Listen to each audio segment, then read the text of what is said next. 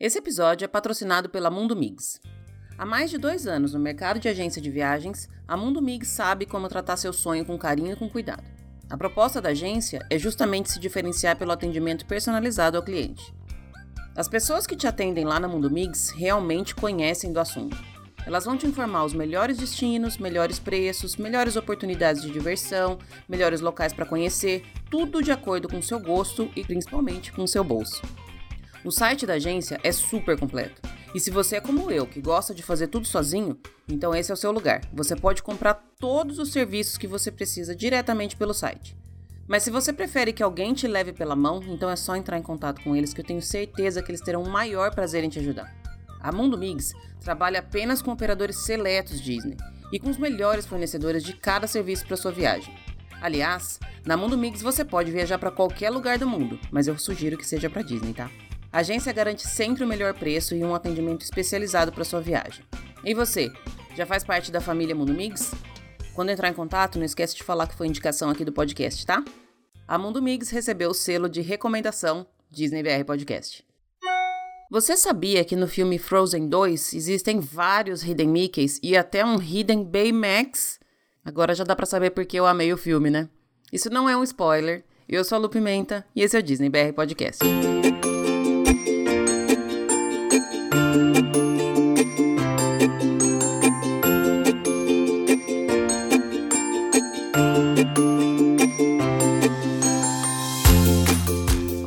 Pessoal, bom dia, boa tarde, boa noite, sejam todos muito bem-vindos ao episódio número 56 do Disney BR Podcast. A gente já tá acabando o mês de novembro, eu nem acredito que já tá final de ano de novo. Eu já tô com a minha casa toda linda, decorada de Natal, tô adorando ter realmente entrado no, no espírito de Natal. Eu confesso que eu não era uma pessoa natalina, mas depois que nevou aqui, que eu vi as árvores todas cheias de nevezinha por cima, tudo branquinho e as casas começando a ficarem todas decoradas. E a rádio de Natal, gente, rádio de Natal é uma coisa muito contagiante, vocês não têm ideia. Enfim, eu tô me sentindo praticamente uma mamãe Noel aqui, inclusive no tamanho dela, né, gente? Nada, nada contra, mas olha, não está sendo fácil emagrecer nesse país. Eu só queria deixar essa reclamação aqui, porque eu tô azeda, porque eu tô de dieta e fome dá mau humor. Brincadeira, gente. Seguimos e a gente começa, como sempre, agradecendo. Aliás, eu queria fazer um agradecimento especial aqui essa semana, porque eu recebi alguns feedbacks dos patrocínios que os episódios estão tendo. Gente, é, primeira coisa que eu queria dizer que em nenhum momento eu imagino, imaginei ou vou imaginar que o podcast vai me sustentar. Não é isso. Vocês sabem muito bem que eu tenho esse projeto com um carinho enorme é uma coisa que me faz muito bem, mas como eu já falei aqui diversas vezes também, é uma coisa que me toma muito tempo, muito tempo mesmo, porque eu gosto de fazer com a atenção e o, e o cuidado que eu acho que merece. Então, esses patrocínios, eles são, para mim, um reconhecimento do meu trabalho e também uma forma de eu arcar com alguns custos que eu tenho, gente. Tenho custo da internet, tenho custo de uh, servidor, tem o meu custo, que é o tempo que eu, eu gasto, entre aspas, para fazer os episódios aqui. Enfim, recebi muitos feedbacks positivos, mas recebi algumas críticas também. Só que, como vocês sabem, eu já estou meio que acostumada a lidar com críticas, né? Agradeço a todo mundo que falou, o que falou, qualquer coisa pode falar comigo, o que vocês acharem. Vocês têm todo o direito de entrar em contato comigo e eu vou responder como de fato respondo a todos mas eu tô fazendo as coisas da maneira que eu acho corretas, da maneira que eu acho menos invasivas. Eu pensei muito antes de colocar essas um, intervenções no, no podcast, esses patrocínios, essas publicidades, tanto que eu demorei um ano para começar a fazer isso e não foi por falta de oportunidade, porque eu já tinha recebido algumas é, alguns pedidos de parceria antes. Enfim, Estou sempre aberta para as críticas positivas e negativas. E, inclusive, eu deixo aqui o meu pedido. Se você uh, quer ajudar de alguma forma, compartilhe os episódios, comenta nas, nas posts lá do Instagram. Chama os amigos para vir ouvir também. Se você tem algum negócio que você acha que seria interessante fazer um patrocínio aqui no podcast, me chama, que eu te explico exatamente como é que funciona, te mostro os números do podcast e tudo mais. Se você conhece alguém que gostaria de fazer esse tipo de patrocínio também, chama lá as pessoas, enfim. A minha ideia é continuar para sempre com esse projeto, mas eu preciso da colaboração de vocês também e qualquer coisa que vocês puderem fazer já me ajuda um monte. Fica aqui então meu agradecimento para todo mundo, todo mundo mesmo, que entrou em contato comigo, mesmo aqueles que tiveram uma visão meio deturpada dos patrocínios que eu ando fazendo. Eu expliquei, espero que todos tenham entendido. E se não entenderam, eu sinto muito, né, gente? A gente segue aqui, como diz a minha amiga Jaque lá do Planeja Hernando, trabalhando com a honestidade. E tem beijo especial para começar o programa de hoje. Eu quero mandar um beijo especial para Lara Oliveira. Eu acho que é Lara Oliveira. Na verdade, o nome dela no Instagram é underline Lara Olive. E o nominho dela lá, quando eu entro no perfil, só aparece Lara. A Lara me mandou uma mensagem hoje cedo, às 6 horas da manhã, eu estava saindo da cama e eu li a mensagem dela. E eu vou até ler aqui porque eu achei muito legal. Ela começa falando algumas coisas de praxe e depois ela segue com o seguinte. Hoje, no grupo da turma dos meus colegas, estávamos todos desanimados com uma prova difícil de estatística descritiva que teremos amanhã.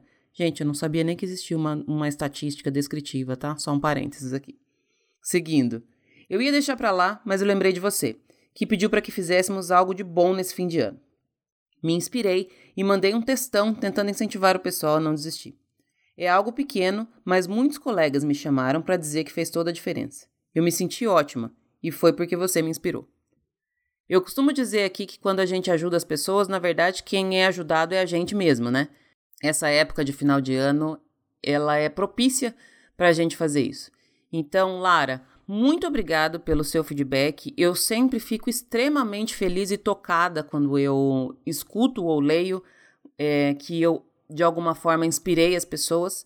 E parabéns pelo seu, pela sua atitude. Eu tenho certeza que realmente você se sentiu muito bem. Quando alguém te retorna um, com um feedback dizendo, putz, tal coisa foi legal por conta do que você me falou isso dá um quentinho no coração da gente, né? E eu não sei como é que tá aí para vocês, mas aqui com a temperatura que tá fazendo, gente, qualquer quentinho no coração é bem-vindo. Então, o meu beijo especial de hoje é para Lara e a gente já segue com o episódio. Tem notícia, tem cartinha e tem uma conversa muito legal com a Dani de Souza.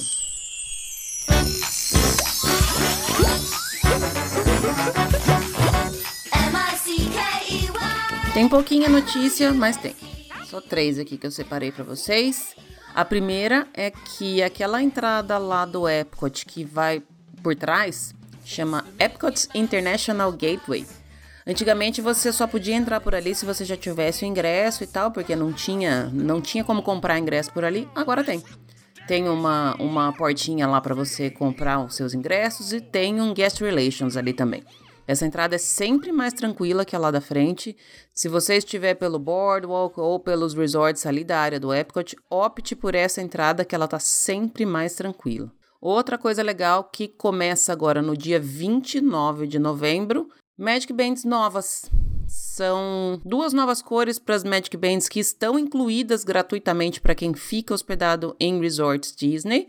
Agora tem uma Magic Band cinza bem escuro mais escuro do que a que já tinha antes, e uma verde clarinha que eu achei super fofa essa verdinha, eles chamaram de mint. É um quase um verde água, assim, verde bem clarinho. Você pode comprar essas, essas Magic Bands se você quiser, elas são das mais baratas. Mas se você fica hospedado em resorts Disney, você sempre tem direito a uma Magic Band nova e essas duas cores estão incluídas entre as gratuitas. E para finalizar, um restaurante novo no Epcot que estava para abrir agora em dezembro teve a sua abertura adiada para fevereiro do ano que vem. Esse restaurante chama Space 220 e ele faz parte lá do Mission Space. Ele tem uma proposta diferenciada de, enfim, é como se você tivesse no espaço fazendo a sua refeição. Ele foi anunciado na D23 esse ano e já tinham anunciado que ia estar tá pronto agora para dezembro desse ano. Teve toda uma treta aí que o chefe responsável pediu demissão, desistiu de participar desse projeto, aí contrataram outro chefe. Eu confesso que eu não manjo muito de chefes, nomes de chefe, quem é, quem não é. Manjo de comida, quero experimentar, embora não seja fã do Mission Space. Mas é, quem estava esperando que esse restaurante abrisse agora em dezembro vai ter que esperar mais um pouquinho. Previsto para abrir em fevereiro do ano que vem. Falei que era pouquinho? Só isso mesmo de notícia. Tem cartinha hoje. Prometo que vai ser rapidinho para quem não gosta das cartinhas. Mas antes das cartinhas, um recadinho. Esse episódio é patrocinado pelo Tripsy, o aplicativo que vai tornar sua viagem e o planejamento dela muito mais fácil e mais divertido. Primeiro, você decide para onde e quando vai viajar. Aí então você vai personalizar o aplicativo incluindo somente as informações relevantes para a sua viagem. Em cada campo, o nível de detalhes é gigantesco. Por exemplo, no campo das passagens aéreas, você coloca a data, o número da reserva, o número do seu assento, aciona alertas e ainda tem um campo para você preencher com outras informações que você considerar necessárias. Você também pode fazer uma busca pelo número do voo dentro do próprio aplicativo e todas as informações são preenchidas automaticamente. A mesma coisa com o hotel que você reservou. Você faz uma busca e o aplicativo tem um banco de dados gigantesco e ele já vai puxar todas as informações do seu hotel automaticamente. Mas se você não achar, você também pode preencher manualmente.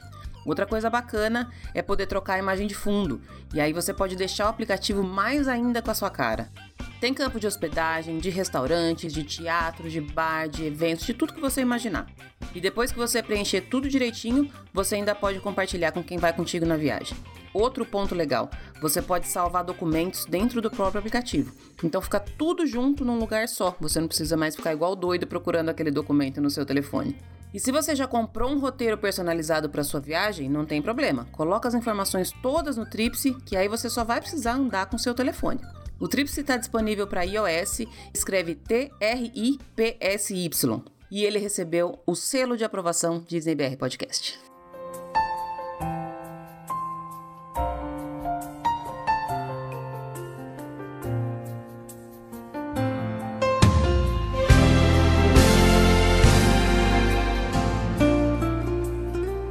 Cindy para Bela.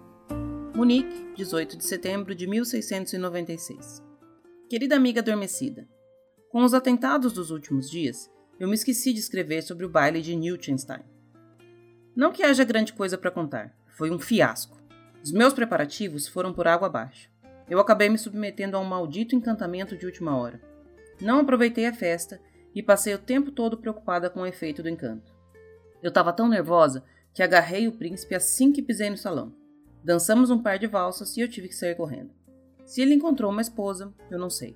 Entrei muda e saí calada. Não conheci nobre algum. Cá estou eu novamente no porão. Neuschwanstein não passou de um delírio inconsequente. No dia do baile, eu acordei cedíssimo. Às oito da noite já tinha terminado todo o serviço da casa. Não havia mais o que limpar. Tava tudo brilhando. Desci para o porão para me arrumar. Eu estava a caminho do bode, de onde saía a nossa charrete, quando levei uma rasteira e caí numa poça. Sim, o truque mais velho do mundo. As minhas irmãs me atacaram com tamanha violência que estraçalharam meu vestido. Lambuzada como um porco, eu entreguei os pontos. Para mim, a festa acabava ali. Impossível conseguir outro vestido a tempo. Ali permaneci, pensando no meu futuro, quando percebi que não havia futuro para alguém como eu. A noite estava quente e o céu estava estrelado. Eu me acomodei na lama quentinha e fechei os olhos. Então, eu ouvi um cantarolar irritante e senti uma luminosidade intensa. Inconveniência assim só podia ser de uma fada. Eu alcancei um pedaço de pau e me coloquei em pé. Era disso que eu precisava. Eu queria descer o sarrafo em alguém, e uma fada serviria perfeitamente. Mirei a bolota de luz. Ela desviou e eu rodopiei. Era lerda para ser um ser de luz, e eu não estava para brincadeira. Ela voou para a copa de uma árvore e eu fui atrás. Percebendo que não escaparia, a bolota se apagou e no seu lugar surgiu uma velha gorda. A velha ajeitou os óculos e ordenou que eu descesse da árvore. Apresentou-se como minha fada madrinha. Disse para eu me acalmar, porque não havia tempo a perder. Essa era boa. Se ela era mesmo minha fada madrinha, eu tinha algumas perguntas a fazer. Por exemplo, por que nunca havia se manifestado antes? Porque não havia necessidade. Agora vamos logo, mocinha. Temos muito trabalho pela frente. Ah, não. Se ela pensava que depois de 17 anos na surdina podia aparecer assim, sem mais nem menos ir me dando ordens, ela estava redondamente enganada. Exigi provas. Então ela veio com um papinho fajuto, uma tal de magia de transformação. Disse ser capaz de modificar a natureza de um objeto, mas para isso precisaria de pontos de partida. Traga-me alguns ratos, eu vou fazer uma demonstração. Ah, tá. Se fosse mesmo minha fada madrinha, ela deveria saber que os meus ratos são o que eu tenho de mais precioso na vida. Nos meus ratos ela não encostava o dedo, mas ela não me deu ouvidos. Quando dei por mim, meus ratinhos correram para debaixo da saia dela. A velha balbuciou qualquer coisa e no lugar dos ratinhos brancos apareceram tremendos cavalos brancos. A velha era boa no seu ofício. Ela foi modesta quando falou em transformação. Tivesse simplesmente transformado ratos em cavalo, teria à minha frente cinco pangarés. Eu me despi, soltei o cabelo e abri os braços. Entreguei-me a ela, que me transformasse numa égua também. Finalmente, poderia me juntar à trupe de ratinhos ou de cavalos.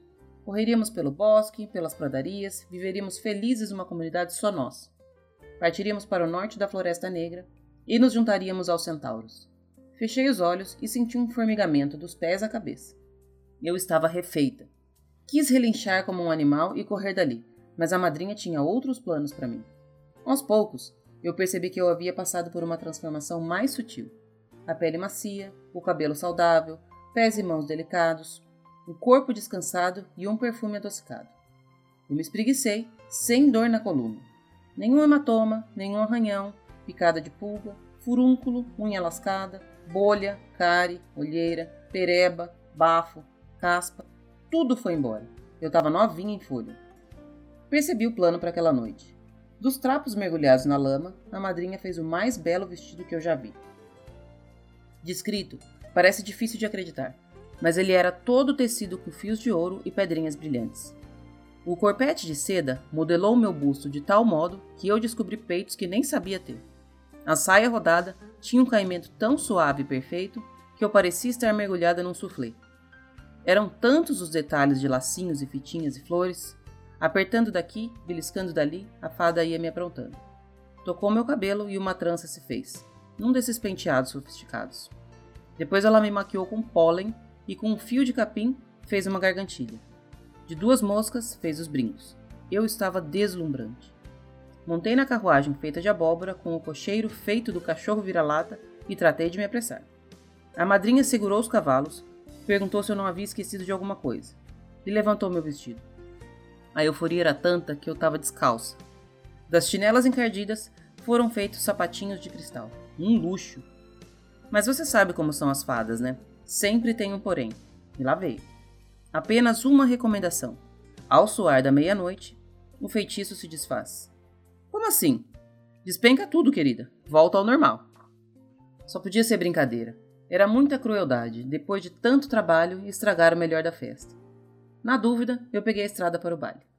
Como ela esperava que eu me divertisse de olho no relógio? Você estava certa sobre as fadas.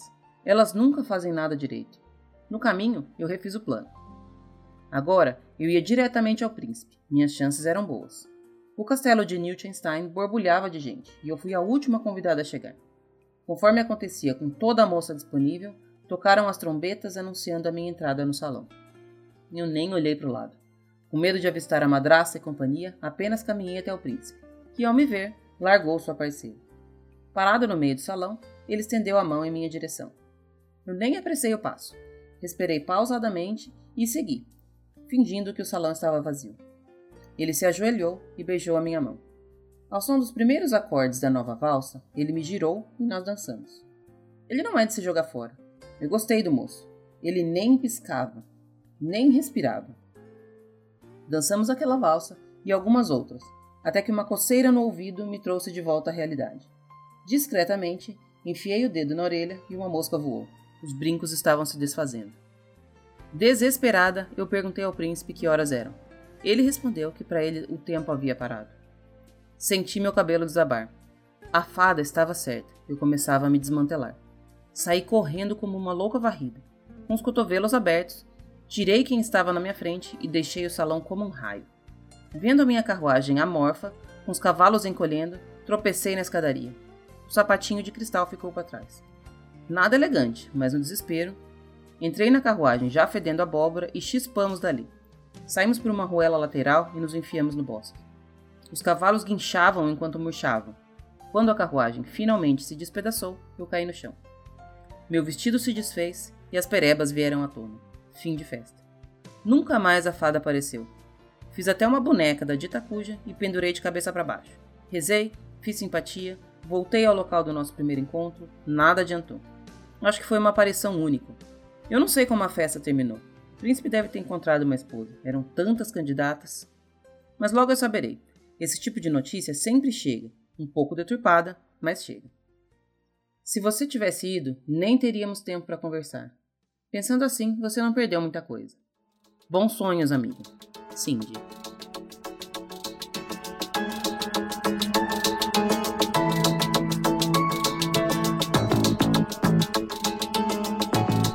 De volta e hoje eu tenho o prazer de conhecer e conversar com mais uma pessoa que eu já sigo há um tempão pelo Instagram, já acompanho há muito, muito tempo.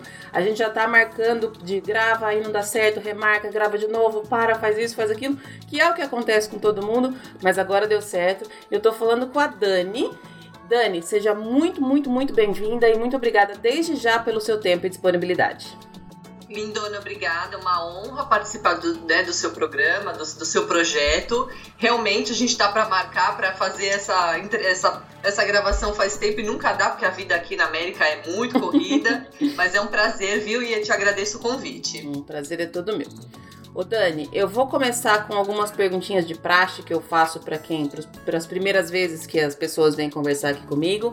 Eu queria que você falasse primeiro a sua atração preferida da Disney em Orlando.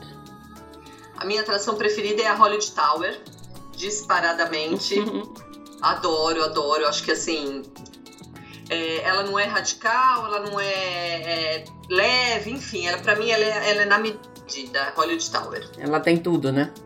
E a ambientação tem... dela é muito maravilhosa, né? Eu acho é, que ela, muito, de ambientação, muito, acho que ela ganha. Exatamente. É uma sensação diferente de uma montanha que vira de ponta cabeça, ou de uma simples queda. Eu não sei, aquele friozinho, aquela coisa que sobe quando cai, assim, é muito, para mim é maravilhosa. E é aquela coisa de nunca saber o que vai acontecer, né? Numa montanha russa é. você sempre sabe onde são as curvas, as quedas e tal. Lá você não sabe, cada ah, vez é uma ride diferente, primeiro, né? Se desce primeiro, se... é muito legal, é muito legal, adoro. legal. Dani, me conta um pouco da sua, da sua história, com, da sua ligação com a Disney, de como é que você começou o seu blog, de como é que tem, tem caminhado o seu blog, tudo desde o seu comecinho, com seu, a sua... Basicamente, como você se apaixonou e continua apaixonada pela Disney. Sim. Na verdade, assim, eu depois de vir algumas vezes para cá, de, né, de passeio, de turista, de aquela coisa, e aí uma das vezes eu fiquei 30 dias aqui. Uhum. Então deu para explorar bastante coisa, né? E fora, fora parque, para explorar Orlando, região e tudo.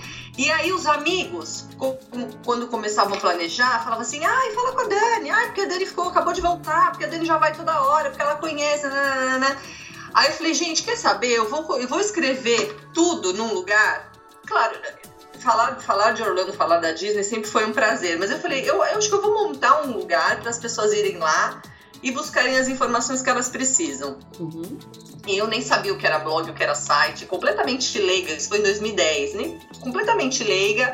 Aí que eu criei, que eu criei o Mundo Disney, que era a minha experiência daqui. E era para os amigos, era indicação dos amigos. Olha, me ligavam, olha, então, olha, eu tenho um lugar que você pode ir lá ler, que você vai achar tudo que você precisa, blá blá blá. E assim foi indo, do boca a boca, né, da indicação, e aí o blog foi crescendo. Eu eu falava que eu morava no Brasil só de corpo, né? Só de corpo, porque minha alma já estava aqui, né?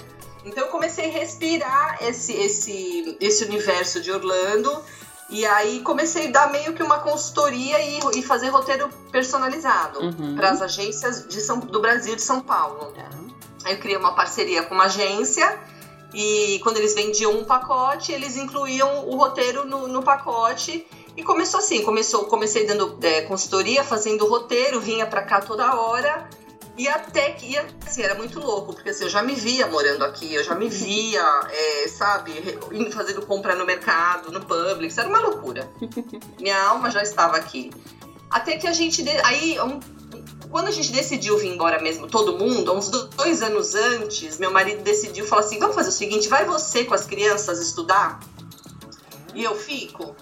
Aí eu falei, beleza. Aí a gente começou a estudar, né, as, as, as possibilidades, como é que era. Eu vim pra cá pra procurar a casa, procurar. Aí, assim, já tava meio que tudo, tudo muito certo. Aí meu marido falou, quer saber? Eu acho que, ele, na verdade, eu acho que ele não deu. Ele achou que eu não ia dar conta de ficar sozinha com as crianças aqui. aí ele falou, ah, pensando bem, vamos esperar mais um pouco e aí vamos todo mundo. Aí beleza, aí o tempo passou, e aí, aí, até que depois, dois anos depois, a gente decidiu vir embora, mas eu já tinha essa ligação com Orlando muito forte. Uhum. Da consultoria, do, do, do né, do, dos roteiros e do blog, que eu alimentava o blog sempre, com, estando aqui ou de lá, sabendo das notícias daqui. E, e, aí foi assim que começou a minha, minha, minha, minha paixão por esse mundo aqui. Então, na verdade, você já morava em Orlando antes de morar em Orlando, né? Exatamente. A minha alma já estava aqui, meu espírito já estava aqui. Eu só estava no Brasil de corpo, por exemplo. O resto já estava aqui. Legal. O Dani, é, eu separei aqui pra gente falar um tema que até antes de começar a gravação eu tava comentando com você. Tem sempre muita gente que pergunta, tem sempre muita gente querendo ir embora do Brasil, pesquisando formas de ir embora do Brasil. Eu super apoio ir embora do Brasil, tanto que foi, foi o que eu fiz. E, eu também. E aí eu falei um tempo atrás da minha experiência, de como é que funcionou para mim, mas eu te acompanhando, eu vi que você tem falado, falou algumas vezes em duas ou três lives, se eu não me engano, e tem falado da sua experiência que é bem diferente da minha. Então a gente vai falar um pouquinho. Normalmente aqui nos episódios a gente foca em falar sobre Disney. Nesse caso vai ser um pouquinho diferente, a gente vai falar um pouquinho dessa dessa experiência de mudar e aí a sua visão, que para mim é totalmente nova, eu não sei como funciona, então eu tenho um monte de pergunta para você. E aí a gente vai vai desenvolvendo a partir daí. Primeira coisa, Dani, há quanto tempo que você está morando aí? Eu, em outubro fez cinco anos. Ah, Dia 1 tá. de outubro faz cinco, fez cinco anos. Entendi. E aí, como é que foi? Você estava contando então que a sua decisão de ir foi por conta dessa de ter morado, de ter passado muito tempo aí, de querer ir, mas o que mais que te, que te impulsionou aí? Dani? Eu acho assim, eu tenho um filho, quando eu cheguei, eu tenho um filho de 20 anos hoje. Quando eu mudei, ele tinha 15. Entrando naquela fase de festa de, de ir para festas, de querer chegar de madrugada. Então, uma coisa que me preocupava muito era a segurança, uhum. tá? Eu morava num bairro bom, eu sou de São Paulo, morava na Moca, num bairro, né, né, assim, considerado seguro, enfim. Mas uma das questões foi a segurança mesmo. E meu marido ficou meio desgostoso com o mundo corporativo sabe assim? Eu tenho a Mariana, né? Então ele viajava muito, ele trabalhava muito, ele, ele, ele, ele falava assim: eu não, eu não tô vendo a Mariana crescer, assim, uhum. assim, é, daqui a pouco ela já tá casando, entendeu? Sabe aquela coisa? Na vi. correria de São Paulo. Que aqui a gente tem também, só que aqui a gente tem qualidade de vida Sim. junto, uhum. entendeu? Então a gente. Aí começamos a ver isso. E o país, né, já não estava indo muito bem, enfim. Aí ele decidiu que ele falou assim: quer saber? Agora é a hora. Eu vou sair do trabalho e nós vamos embora. Porque assim. É, ele achava que ele estava meio. Né, muitos, ele tem muitos anos, isso eu vou falar depois por conta disso, da, da, carreira profissional dele, que a gente tem o nosso vício, ele tem muitos anos no, né, nessa, nesse meio corporativo. E ele falava assim: a gente nunca sabe se a gente vai ser mandado embora amanhã ou não. Não é nada estável. Uhum. O país, né, infelizmente, a gente não tem como saber. Então todo mundo achou que era realmente uma loucura. A gente falou, nossa, mas vocês vão largar, ele tem um emprego. Mas enfim, até que a gente decidiu ir embora porque era preocupação da segurança com o Matheus, adolescente, né, querendo sair, aquela loucura de ai, como é que ele vai. Será que ele volta de madrugada? Como é que vai entrar no condomínio? Como é que vai ser? A loucura do meu marido realmente trabalhando, trânsito, então juntou tudo, sabe? Juntou tudo e Orlando sempre foi a primeira opção porque eu eles todos falam inglês fluente e eu não falava na época. Então, assim, Orlando é um Brasil que deu certo, né? Então, eu, e a primeira, a primeira opção sempre foi Orlando por conta da língua, óbvio, né? Porque era, eu achava que ia ser mais fácil. E por conta dessa minha paixão de Disney e de tudo. Tanto que quando a gente deu a notícia pra família que a gente vinha embora, o pessoal falou, olhou para mim e falou: então você conseguiu convencer ele, né? Porque é uma coisa que eu já queria muito, mas ele juntou tudo, enfim. Entendi. Foi realmente é, uma junção de coisas. Não teve um, um, uma coisa, sabe, assim, pontual. Uhum. Eu tenho muitos amigos que, por exemplo, foram assaltados, foram feitos de refém em casa, foram, sabe? Na verdade, a gente foi uma junção de coisas de que falamos assim, agora é a hora. Ainda Porque bem que também não... meu filho crescendo, aquela história, né? Vamos arrumar uma, arrumar uma namorada aí, fica aí, não fica quer vir mesmo, entendeu? Uhum. Então foi, foi na hora que a gente decidiu e, e viemos. Então, ainda bem que não teve um, uma coisa trágica que fizesse vocês Graças mudarem, né? Graças a Deus, não, não, não, não teve, não teve. Mas assim, Um mês depois que a gente chegou aqui, meu marido ficou muito mal que ele soube de um amigo dele que foi assassinado no portão de casa. Ai, meu Deus. Ali na Moca, era perto da gente. Essa, essa, é, tanto que essa notícia foi matéria no Brasil todo, em São Paulo, enfim. Então, assim, é duro, é muito triste, né? Essa questão da, da violência, enfim. Bom, eu vou voltar já, só vou fazer um desvio no nosso assunto. Eu queria perguntar como é que foi. Você falou de, da, da, de quando vocês comunicaram a, da família e tudo mais. Como é que foi a comunicação pros seus filhos? Porque depois eu te conto a minha que não foi muito fácil, não. Então, é, meu filho, na época, tava ficando com uma menina. Uhum. Assim, tava meio, já tinha levado ela em casa uma ou duas vezes e tal. A Mariana, sete anos ela tinha. É, não é mais novinha. Quase pra fazer sete, né? Ela fez sete e a gente veio embora. Então, assim, pra ela, vamos pra Disney, vamos morar na Disney? vamos morar na Disney, vamos morar lá no castelo, tá tudo certo. Ela, pra, pra ela, não. Ele achou legal no começo, uhum. ele achou legal, o Matheus curtiu e tudo, só que o problema, assim, ah, beleza. Ele não sabia, para ele era tudo novidade. Ah, você gringo agora. Ele já falava inglês muito bem, ele já fazia cultura inglesa há anos e tudo. Então a gente não teve uma dificuldade para falar de como, né, de avisar. O duro para ele foi quando nós chegamos aqui. Que aí cai a Isso ficha, né? Mais difícil. É isso foi mais difícil porque assim, ele estava numa idade que ele falava que ele tinha, ele, ele, ia perder os amigos da vida dele e que não é o ciclo de amigos e nananã, e a gente chegou em outubro, logo veio férias no Brasil escolar e ele aqui não teve férias, uhum. estudando, né? Uhum. Então, para ele foi foi mais difícil. É, é Mas a notícia sentindo. foi o quê? Ah, vamos, vamos embora, beleza. É o que eu tô sentindo aqui com a minha, com a minha filha também. No começo, é. quando eu, primeira vez que eu falei para ela, ela falou, eu vou ficar. Falei, não, não é assim que funciona, né? Sério? ela não queria vir de jeito nenhum. A minha filha tá com 12 e a gente tá, assim, eu acho que um ano antes da gente vir, que aí que eu já tinha certeza, que já tinha dado tudo certo, que daí eu fui conversar com ela. Falei, não adianta conversar antes enquanto eu tô vendo, como é que. Porque cria uma expectativa desnecessária. Mas um ano mais ou menos antes eu falei, filha, agora a gente vai. Ela falou, não, então eu vou ficar na casa da minha avó. Eu falei, não, porque uhum. aqui em casa sou só eu e ela, né?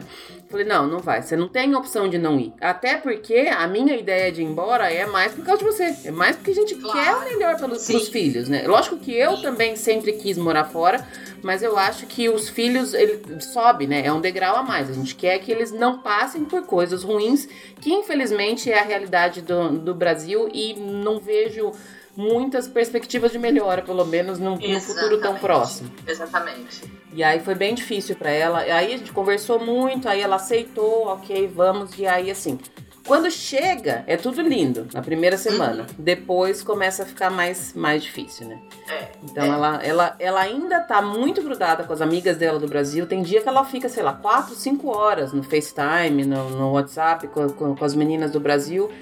E eu tô tentando falar pra ela, você precisa, você precisa embrace a vida aqui. Precisa abraçar Exatamente. a sua vida aqui, porque senão não, não, não, rei, não, não flui. É, porque então, ela vai viver no Brasil sem estar lá. Exato. Ela vai viver as, as, as, as, a vida das amigas uhum. sem estar lá. Isso, o Matheus passou por isso também. É, é difícil. Enfim, é, é difícil. É Mas é. ele mesmo é, foi acho que ele mesmo falou, ah, não sei, a gente nunca conversou sobre isso, mas ele mesmo acho que falou, bom, eu tô aqui, eu preciso. Também ele tinha 15 anos, né? É, querendo ou não, de 12 para 15, ah, tem uma maturidade tem. aí que é diferente, né? Uhum. Então, eu acho que ele mesmo, por, por conta, falou: bom, não adianta eu ficar vivendo por WhatsApp, falando com os meus amigos, se minha vida é aqui. É. Então, assim, e, e, é muito engraçado, porque há, uns, há um ano atrás, meu marido chegou e falou assim: eu já sabia, né? E meu chegou e falou: eu quero fazer uma reunião com vocês, beleza. Não, porque eu tenho uma oportunidade de, de trabalho, blá blá blá blá blá blá. E não... Era mentira, né?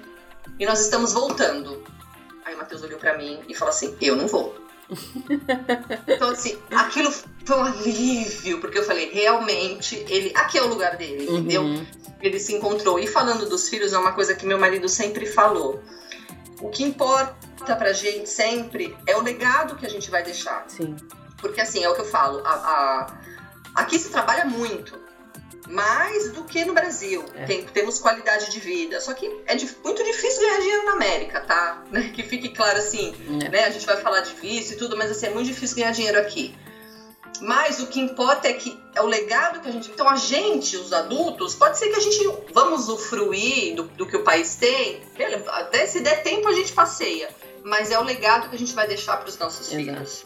Entendeu? Eu acho que isso é, é, a qualidade de vida, é o que eles vão aprender aqui, é ter a segunda língua, é ter a vivência, é, é, é isso meu marido sempre falou. Uhum. O que, que nós vamos fazer? O que, que nós vamos. Se nós vamos dormir à noite, sabe? Assim, vamos só trabalhar, a gente, a gente sabe, se vira, mas né? as crianças é. Vão ter uma, uma vida melhor, é. entendeu? Eu tenho muito isso isso para mim também. E essa questão que você falou de é muito difícil ganhar dinheiro aqui, isso é uma coisa que, assim, eu já, eu já sabia antes. Eu tenho uma irmã que mora aqui há mais tempo, ela tá morando em Chicago agora. Então, eu acho que as pessoas são um pouco iludidas com chegar aqui e vai ser tudo maravilhoso, né? São, são, são e, e, assim, quando você fala real, a pessoa fala assim, poxa, mas você não tá querendo que eu vá? Não, eu quero muito, eu quero que, que, que assim, o último que sair paga a luz, todo é. mundo venha. Só que você venha sabendo o que acontece na real, Sim. porque sonhos, porque, né, os meus advogados falam assim, porque a rádio peão sabe de tudo, mas na realidade é, é muito difícil, é, é muito complicado, né? É, as pessoas têm ainda a ideia de que sair para morar fora é sair de férias. E numa coisa não tem nada a ver com a outra. Né? Exatamente, exatamente. Ainda mais, ainda mais indo morar em Orlando, que é um lugar que teoricamente só tem turismo, entre aspas, na cabeça das é. pessoas, né? É, exatamente. Que aqui ninguém trabalha. Aqui, aqui minha casa é um lado é o Magic Kingdom e do outro lado é o Outlet. Então se eu não tô no parque, eu tô no Outlet, entendeu? As pessoas querem as encomendas ou querem que eu veja alguma coisa no parque. Assim, os amigos, dos amigos que eu tô falando. Uhum. E não é, existe uma vida, existe. É uma vida normal, como a gente tem no no Brasil. Uhum. Só que aqui a gente tem a Disney, mas assim, tem uma vida que a gente trabalha, a gente rala, a gente levanta cedo, a gente vai dormir tarde, a gente, né? Uhum. E vamos e vamos que vamos, né? Que vamos. Isso é uma coisa que as pessoas realmente não têm noção. É. Porque quem vem pra cá, que, que, quer vir morar, que já veio de turista, é, é uma vida completamente diferente. Até os lugares que as pessoas frequentam, até as coisas que pessoa, as pessoas veem, é um lugar, um, uns lugares completamente diferentes de quando você está morando aqui, né? É, as pessoas, é muito diferente. As pessoas esquecem que morando aqui a gente precisa comprar produto de limpeza, às vezes tem coisa para arrumar em casa, tem roupa para lavar, tem, tem tudo isso que é o que eu falei. Não é não é uma vida de férias, é muito muito diferente. É. E essa é. essa visão. É, eu tenho blog, eu tenho o meu Instagram, mas eu não, não mostro lá eu limpando o privado, eu entendeu? Eu não mostro assim. Essas coisas precisam, as pessoas não precisam ver. Eu acho que até deveriam, entendeu? É. Porque as pessoas talvez acham que eu, que eu vivo na Disney? Não, gente, eu não vivo na Disney, não. Eu tenho uma vida real aqui, que é bem diferente, Exato. né? É bem é engraçado. Bom, vamos entrar então no ponto do, do seu visto, Dani. Como é que foi essa escolha? Você comentou que tinha pensado em ir no começo para estudar, e aí seria um visto Isso. de estudante, eu imagino. Como é que foi Isso. esse processo todo e, e é, o seu foi visto? assim, quando, a gente, quando, né, quando eu, meu marido falou, ah, então vai você com as crianças, a gente ia entrar com visto de estudante, eu ia vir para estudar inglês que é o que eu sei. Eu tenho muitos amigos que estão aqui nesse cenário, que pegam F1 e vêm. A gente ia fazer isso a primeira. Mas aí, acabamos e mudamos de planos. Uhum. Como meu marido é espanhol, ele tem a nacionalidade espanhola, uhum. a gente começou a pensar no visto no E2, uhum. que é um visto de investidor europeu que tem o um acordo com os Estados Unidos e que é um pouco mais fácil para investir, diferente do investimento brasileiro, que é, sei lá, um milhão de dólares, agora era 500 mil, aumentou, enfim. Uhum. Então a gente já do Brasil começamos a contactar os advogados, vários advogados para pegar várias opiniões diferentes, né? Até porque, assim, para saber o tipo de business, porque a gente não sabia, né? Fique aqui, ó, tá, a gente vai chegar lá, a gente vai investir, vai abrir uma empresa, vai abrir um negócio, o do quê? Uhum. Então, assim, né, começamos a a investigar, conversar, conversar, conversar. Só que aquela história, você só sabe quando você chega aqui. É. Entendeu? Meu marido queria fazer, ele tinha o projeto de fazer três ou quatro coisas. Chegamos aqui e não fizemos nada daquilo que a gente planejou. Entendeu? Porque a gente começou, ele foi pesquisar o mercado e ele foi ver que as ideias que ele tinha, só perdendo dinheiro, perder. E é o que eu falo, quando você chega aqui com muito dinheiro, é diferente. Só que a gente não chegou com muito dinheiro para rasgar. Então era um tiro que tinha que ser certeiro. Não dava para um ficar tiro... testando, né? Não dava para ficar testando. Eu tenho amigos que vêm, investe aqui, investe ali, mas beleza, ótimo, bom para você. Não era o nosso caso, uhum. era na, na vida real. A gente tinha que. Então a gente pesquisou o mercado e aí a gente viu que meu marido não sabia o que fazer. Ele simplesmente ele não sabia o que fazer. O seu marido então, é de, então de qual área? Você falou que ele, ele é era. Engenheiro. Ah, tá. Ele é engenheiro. Uhum. Ele não sabia o que fazer. Aí ele falou assim, aí e a gente já, já chegamos aqui, pusemos o pé aqui, já contratamos uma advogada. Aí a advogada falou: faz o seguinte, como vocês não sabem o que fazer, o tempo tá passando, eu entrei como turista. Uhum. Muda de status, porque vocês não podem ficar sem status, aplica para estudante, e nesse meio tempo você vê o que faz. Uhum. Beleza. Aí aplicamos para estudante. Quando eu cheguei demorava muito. Meu visto de meu, meu visto de estudante demorou um ano e um mês para ser para ser aceito, né? Para sair. Aí aplicamos estudante, mas assim, uns meses depois ele já se encontrou que hoje ele tem uma empresa de vacation home. Uhum. Hoje ele aluga casas de temporada e o business começou a rodar. E aí ele entrou com o. Por conta da empresa. Bom, assim, abrimos a empresa, a empresa rodando, contratou funcionário, é, alugou escritório, tudo certinho como, como o processo precisava ter, né? Uhum. Aí ele aplicou para o visto E2. Aí ficamos com o E2. É, eu acho que um ano. Isso foi em, 2000, em 2016. É, ele aplicou para o E2, saiu, ficamos com o E2. Só que o E2 ele nunca vai dar direito ao green card. Ele é renovável. A cada cinco anos você renova o E2, uhum. né? É, só que ele no, ele no, final dele você nunca vai ter o green card. Você vai ficar renovando, ele pode ser renovável por 20 anos. Entendi. Então, no máximo 20 anos você fica com E2 depois acabou. Então, aí sim, você fala o quê? Você passa 20 anos aqui, né? Você, você já envelheceu, sim. né? E faz o quê depois, né? uhum. né? Aí meu marido falou: não, isso não tá certo, porque eu preciso decidir. E tem também o seguinte: o Matheus só ia, ser, só ia poder. É, é, ser dependente dele a partir do momento que ele fizesse 21. O E2 ele tem umas. Ele, ele, ao mesmo tempo que ele é fácil, ele é difícil. Hum, ele tem ele algumas. Algum...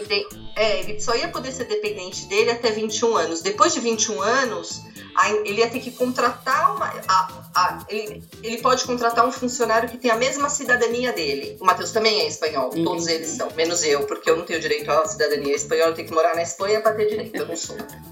Aí ele ia ter que contratar o Matheus, aplicar um, um, visto de sponsor para ele. Bom, aí a gente falou, gente, isso aí tá muito estranho, porque uhum. assim, não tem condição, né?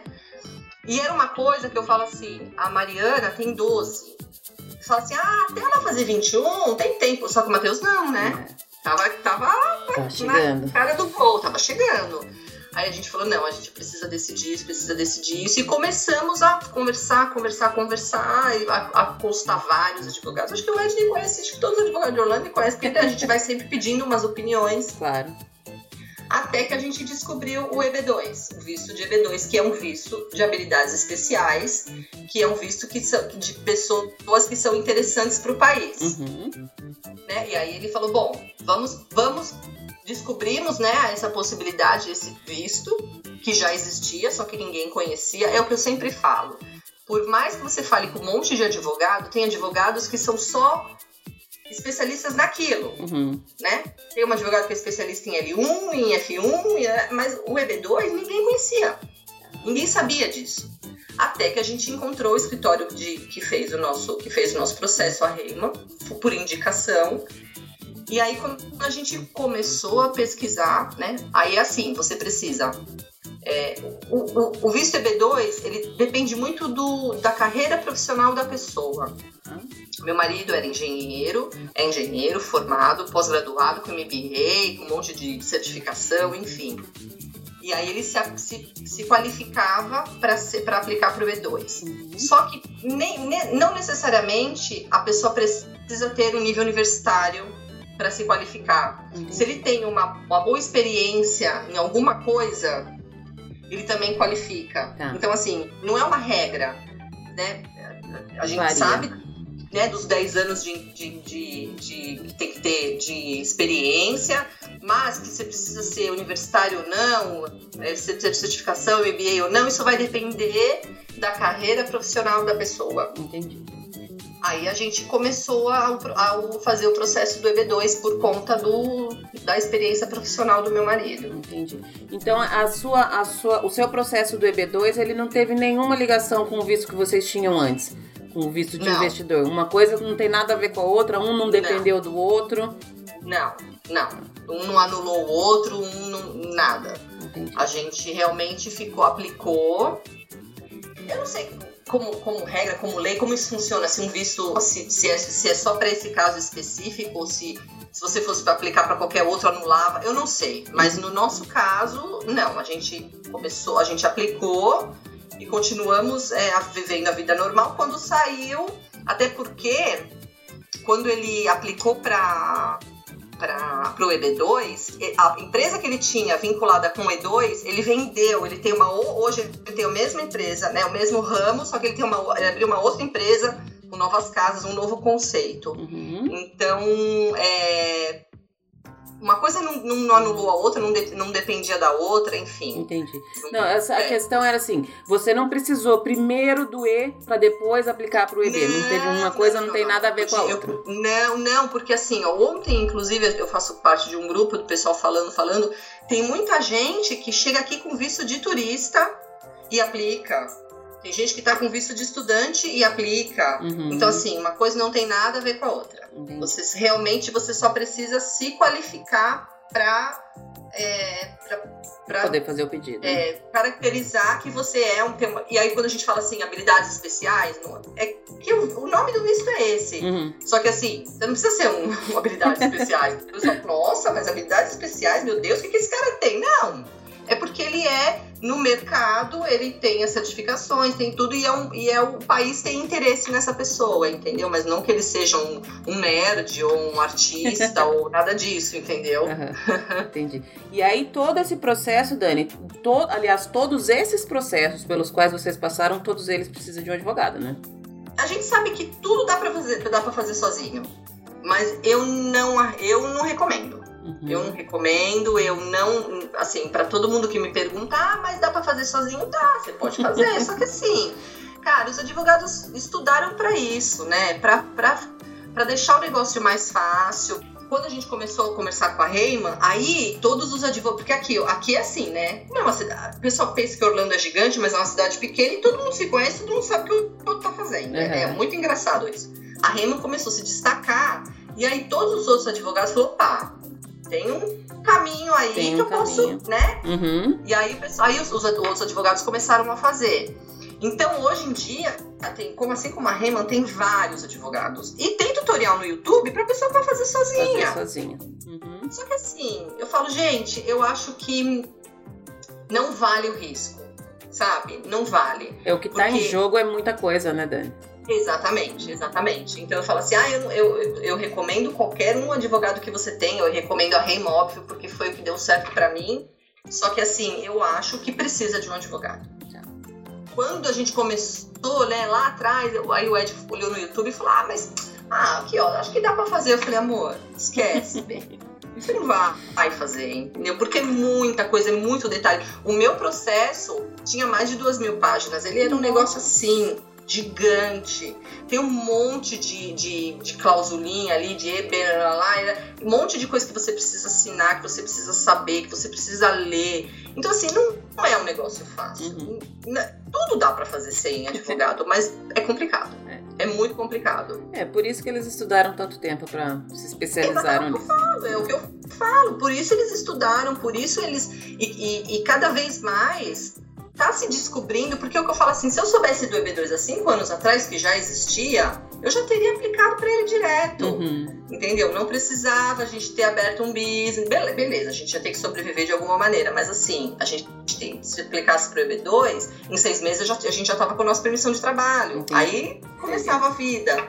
Entendeu? Diferente. Se eu soubesse disso lá atrás, eu teria aplicado. Mas, enfim, eu falo que Deus é que foi né? Tudo plano de Deus, a gente, tudo que a gente tinha que fazer, tinha que ser, não é. adianta, entendeu? Tudo aprendizado também, né? Todo, todo o caminho tudo é. Tudo aprendizado. Tudo aprendizado. Pra gente, eu falo, gente, vamos, eu, eu, posso escrever um livro de tudo que a gente já, já viveu aqui. É muito engraçado, muito engraçado. E as pessoas têm a tendência de olhar, por exemplo, olha, hoje que você tá aí estabilizada, tudo tranquilo, eu acho que sempre foi tudo, tudo facinho, né? Não, e assim, não, eu, eu não tô estabilizada, não, porque assim, é, a, gente, a gente não sabe, né, o dia é. de amanhã. A gente, eu ainda não tenho o meu green card. Uhum. E acho que nem quando receber o green card, é, sempre você fala, sempre você vai, vai ah, se muda, muda a lei, o green card, a gente não sabe é. se, né, as coisas mudam tudo, ah, de repente muda a lei, hoje o green card não serve hum, mais, portanto, sei lá, vai saber. É. Ninguém sabe, né? É, então é... não é questão de. Ah, hoje tá um pouco melhor de quando a gente chegou. Mas assim, ainda a gente tem um longo caminho para percorrer, entendeu? E é, e é assim, é o que eu falo. É um visto caro, só que quando você recebe o seu documento, você fala assim, cara, eu pagaria três vezes mais, eu, eu trabalharia 24 horas por dia, eu juntar dinheiro, porque você vê que o negócio é real, uhum. sabe? Porque quando você tá com visto de estudante, ou quando você não tem um social security, você Sim. não tem um work permit, você. E é isso que as pessoas precisam saber também. É legal estar tá aqui de estudante, é muito legal, porque você tá, você tá legal no país, você não tá legal, você tira sua driver, você viaja, tá tudo certo. Mas tem Só uma que... série de restrições. Só que você você não é ninguém, é. teoricamente. Uhum. Né? Você não tem um CPF, né? É. Você não tem. É, é muito complicado é. isso, entendeu? Então, assim, é um visto que, que a minha advogada sempre falava assim: é, tem, tem que ser temporário. Um ano, dois, três, quatro beleza, né? Vamos, vai fazer uma faculdade, vai ser um visto que vai valer na faculdade quatro anos, mas você tem que pensar. Você começa a pensar frente. desde sempre, desde cedo. Dá para ficar, não dá para ficar com estudante a vida inteira, não. É. Porque é muito restrito, né? E é Uma muito caro também, né, Dani? Você se manter como Isso. estudante aqui é muito caro. Eu faço, algumas Exatamente. pessoas, até hoje, elas ainda falam assim: ah, você tem muita sorte de morar aí. Eu falei, tenho, eu demorei 10 anos para chegar nessa sorte. Foram 10 anos Ai. trabalhando muito para conseguir me organizar para fazer isso. A minha sorte demorou 10 anos para chegar. Se você, se você tiver a mesma sorte que eu, tudo bem.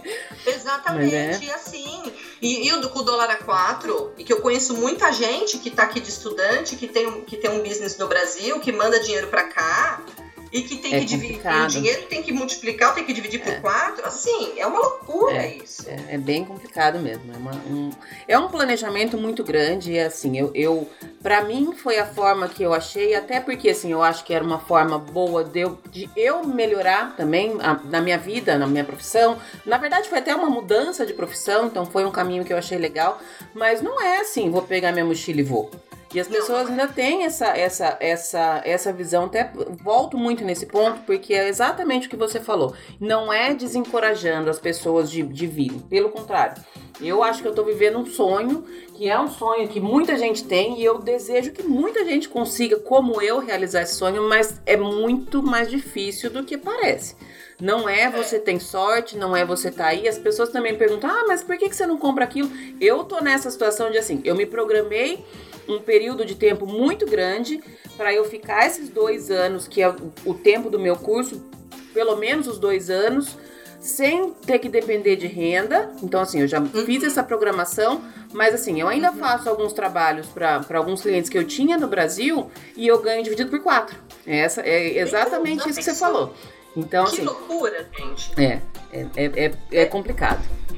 Não, eu acho assim, como a minha advogada sempre falava, tanto que a gente entrou, saiu meu visto de estudante, eu cheguei a estudar, mas logo a gente, a gente é, começou o processo com a Reima, então eu estudei e quando chegou meu social eu já, eu já parei. Uhum. Mas a minha advogada falava, é, é ótimo, você aplica, vamos, foi a ideia dela, aplica como estudante, foi o que eu falei, né? O tempo estava passando, a gente não sabia o que fazer, aplica como estudante, que é uma maneira é, de você ficar legal no país, mas que não pode ser para a vida inteira. É. E outra, quando você se programa, que você falar, você pega a mochila e vai, e vai. Quando você é jovem, sozinho, solteiro, você, né? Ah, vida louca. Vai, volta, vai de filho, novo. E quando você tem filho. E quando você olha assim e fala assim, meus filhos não pediram para vir. Eu não posso simplesmente restringir, né, eles de um, de um, eles saíram do país deles, por isso que era um negócio que me incomodava muito essa questão do E2. Porque assim, tá, Primeiro que assim, é, vamos falar, se der tempo, a gente fala da diferença. O E2, ele dá. O cônjuge tem a work permit, os filhos não têm. Entendi. Então, ou seja, eles não iam poder trabalhar. Uhum. É, e só eu, né? No caso do cônjuge, meu marido que é o dono da empresa, e, e, e só eu. Eles não têm. Tá bom, aí faz como? Então, é uma série de coisas que eu falo assim, realmente é um visto para em matéria de valor, é legal investir, é mais fácil, sai com mais facilidade, é um visto bem tranquilo. Às vezes os advogados falam que é um. Eles, na época eles eram o visto que eles mais gostavam de trabalhar, porque não é, é complicado, não é traumático uhum. e tudo. Só que tem as suas restrições. Aí você fala assim, bom, eu não, tô, não sou só eu. Eu, ah, beleza, eu tenho ouro permit, eu posso trabalhar, ah, tá ótimo, mas e, e eles? Porque o tempo vai passando. É. Eles vão ficar na escola a vida inteira, eles, né? Uma hora eles vão querer trabalhar. Então, assim, é, é difícil. É isso que as pessoas. Eu, o que eu vejo que as pessoas pensam no hoje. Não, eu vou aplicar no hoje, mas, gente, a gente tem que ver que o tempo passa, as leis mudam toda hora aqui nesse país, assim como em todos os lugares, as coisas vão mudando. E, e, e como é que faz? Né? Você não pode simplesmente. Eu não tenho nada contra quem está indocumentado aqui, eu acho que cada um sabe da sua história. Uhum. Eu, eu conheço muitas pessoas que estão e, e beleza, seguem a vida. Só que eu acho que é uma responsabilidade para você quando você tem filho muito grande. É bem complicado. Eu também você tenho. Limita, você limita a vida do seu filho, né? Porque no Brasil, querendo ou não, ele é alguém. Sim. Né? Ele é uma pessoa, ele tem um documento, ele tem né, possibilidades. E quando não tem? E é complicado que além de você limitar, você você interrompe uma coisa por uma, uma coisa incerta. Você, igual eu tava falando, minha filha, assim, ela sofreu na hora de vir, ela ainda tá nesse processo de sofrer, e aí, assim, quão irresponsável eu seria de passar os dois anos estudando aqui e depois apenas voltar. Então ela ia passar por esse sofrimento todo de novo. De novo, é. Porque é. Assim, é, é. o que você falou, quando você é sozinho, quando você é solteiro, vai, faz, quebra a cara, volta, vai de novo. Não, não, não, Mas com filho é muito complicado, é muito Não, complicado. é muito difícil, é muito difícil porque você fica nesse. Muda pra cá, uma hora muda pra cá. A criança não tem uma base, a é. criança não tem um. É, é muito complicado isso. Então é, eu recebo muita gente, ah, eu quero ir, eu quero ir cada vez mais, enfim. Só que a pessoa tem que pensar no todo, é. né? No todo, que envolve muitas coisas, muitas coisas. É, é, é o, que, o que quem vê de fora acha que é sorte, né? Não é, não é sorte, não. Eu sempre, o pessoal falava, ai, que sorte. Primeiro que eu sou cristã, né? Eu falava, não é sorte, não, é fé. É porque eu sempre soube, isso foi uma promessa de Deus pra gente. E é os planos dele. Se não fosse para ser, não teria dado certo. Uhum. Nada do que a gente fez teria dado certo. Uhum. Se não fosse da vontade dele, sabe? Uhum. É engraçado que se você me perguntasse, meus documentos chegaram em março, né? Se você me perguntasse em fevereiro se você faria tudo de novo, eu ia responder não. Eu não faria. Uhum. Entendeu? De verdade, de coração, eu não faria. Porque assim, se eu soubesse, na real, tudo que eu ia passar, eu não teria vindo. Que pesado isso, Dani. Que pesa... É. E, que, e que verdadeiro. Que bom que as pessoas. Eu gosto muito de trazer, em todos os episódios, eu tento trazer uma realidade que quebra um pouco esse, esse paradigma em todos os pontos que eu procuro abordar aqui. Eu gosto de informar, mas de uma maneira muito real. Porque é. quando, e principalmente quando a gente está tratando de, de sonhos, e aí envolve desde ir para Disney, quanto até morar aí, a, a, gente não pode brincar com sonhos. Exatamente. Das outras pessoas, você não pode alimentar a esperança que não existe. E eu acho que a gente tem essa, essa obrigação de mostrar a realidade. Não é, não é, é tão simples quanto parece, né? É, é, eu me emociono quando eu falo isso, mas é real. Se eu soubesse tudo que a gente ia passar, tudo que a gente ia é, enfrentar de dificuldade, de coisa, eu não viria. Mas eu só ia saber vindo, não tem jeito. É, é, o, que, é o que eu falo. As pessoas vão escutar isso e vão falar, ah, mas é, é na, tem que viver. Tem que viver. É. Tem que vivenciar na pele isso, entendeu? Pra entender o que eu tô falando. Porque você é só mais um, você não é ninguém aqui. Você não é nada, você é só mais um que tá eu nunca, eu nunca sofri bullying por conta de eu ser brasileira, por conta do meu inglês ser macarrônico. Eu nunca, nunca sofri. Eu, pelo menos, nunca percebi. Mas não é disso que eu estou falando, Sim. sabe? É da dificuldade mesmo de você ser alguém, de você conseguir um trabalho, de você conseguir ganhar dinheiro, de você conseguir estabilizar, de você. É, é, é muita coisa. Isso é muita coisa. É um desgaste diário, né? Um desgaste. Exatamente. Eu vou, eu vou falar uma coisa. É um teste para o casal. Posso imaginar. É um, te é um teste para o casal. Eu conheço algumas famílias que se separaram quando chegaram aqui. Triste, porque, cara, é uma, é uma, é uma barra, é uma pressão. O que a gente passa aqui, ele tem, ele vale, ele tem o peso de 10 mil vezes mais do que ele é, na verdade. Sabe assim? Uhum. E eu vou te falar, eu tenho 21 anos de casada. A gente já passou poucas e boas no Brasil. Mas aqui, cara, é tudo tão mais intenso, é tudo tão mais. É o que a gente fala, é, tem que amar muito e tem que querer saber que vai ficar junto mesmo pra, pra passar por isso junto, junto, sabe? E você, aí a família fica mais, mais unida, porque, uhum. claro, só somos nós, né? Hoje não mais, né? Porque a gente tem o nosso ciclo de amizades e tudo. Mas a família fica muito mais unida, compartilhamos os problemas, as dificuldades juntos, sabe? É, tem a parte boa, óbvio, mas não foi fácil. É.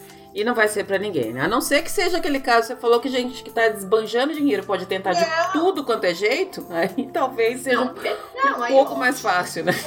Aí vem com dinheiro, rasga o dinheiro, investe aqui, investe ali, entendeu? Ou, ou aplica pro Web5, né? Uhum. Que é um uhum. visto de investidor brasileiro, que você compra lá um business e que o green card chega rapidinho, enfim.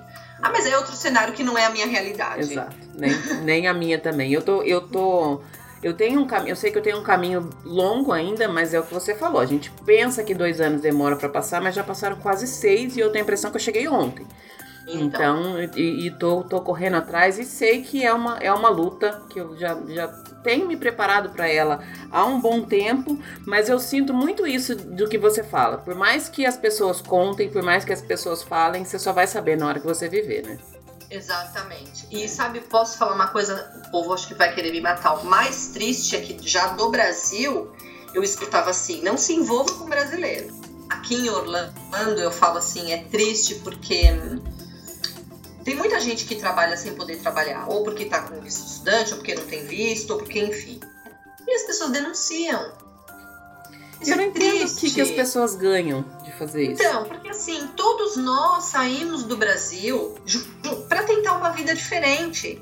Mesmo se você já tem a sua cidadania, não importa. Você não nasceu aqui, você não é americano, você também veio do Brasil. Uhum. Então, assim, qual é o problema? Deixa o cara trabalhar, deixa o cara fazer o que ele tá fazendo, o, o, o, o ramo que ele tá indo. Entendeu? As pessoas denunciam. E quando eu, quando eu comecei a ouvir isso, eu falei: não, não é possível, isso não pode ser real. Mas eu conheci pessoas que realmente tiveram que mudar de casa. Eu tinha, uma, eu tinha uma, uma, uma, uma conhecida que ela estava fazendo salgados na casa dela para vender e denunciaram, teve que mudar de casa, teve que mudar de telefone, porque as pessoas ficam com medo, né? Óbvio que as pessoas ficam com medo, ficam assustadas. Mas assim, eu falo, gente, pra quê, né? É. É muito triste isso. E uma coisa que a gente sempre fala, e eu não, eu não sei se você vai entender o que eu tô falando, quem está aqui há 30 anos, que já estabilizou, acha que quem chega tem que comer grama. Entendeu? Que acha um absurdo. Como é que você não vai, teu marido não vai pra obra e você não vai pra faxina? É isso que você tem, entendeu? Como é que você chega aqui? Muita gente falava, como é que seu marido. Só porque ele é engenheiro pós-graduado não vai, pra, não vai, não vai é, trabalhar no, no, no break. No McDonald's. Entendeu?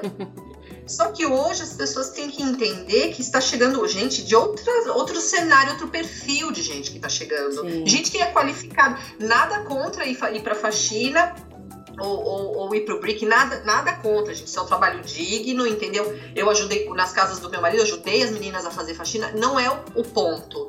Mas não precisa. Sim. Entendeu? Não precisa. Então as pessoas, algumas pessoas falavam assim: nossa, o Ed já chegou, já abriu uma empresa, já tá trabalhando como empresário. Empresário não, mal saber que ele era, o, ele era o dono, ele era o cara, ele era tudo, ele, era, era ele que fazia. Uhum. Entendeu? E, e, e, é triste, e as pessoas acham mesmo que você chega, assim como é poeira até sei lá quando, até estabilizar. Só que hoje mudou o perfil de gente que vinha 20 anos atrás. As pessoas 20 anos atrás vinham talvez para mandar dinheiro pro Brasil, para ajudar a família no Brasil. Hoje não, hoje está vindo muita gente com grana, sem grana, com meio, com médio, enfim, mas mudou. Então isso que eu, aí essa, esse tipo de pessoa que não se conforma que a pessoa mal chegou e já tá sentando na janelinha. É, mas eu não, eu não consigo entender o, o que que isso atrapalha a vida dela. Nada. Entendeu? Nada. Não atrapalha em nada. Nada, né? Entendeu?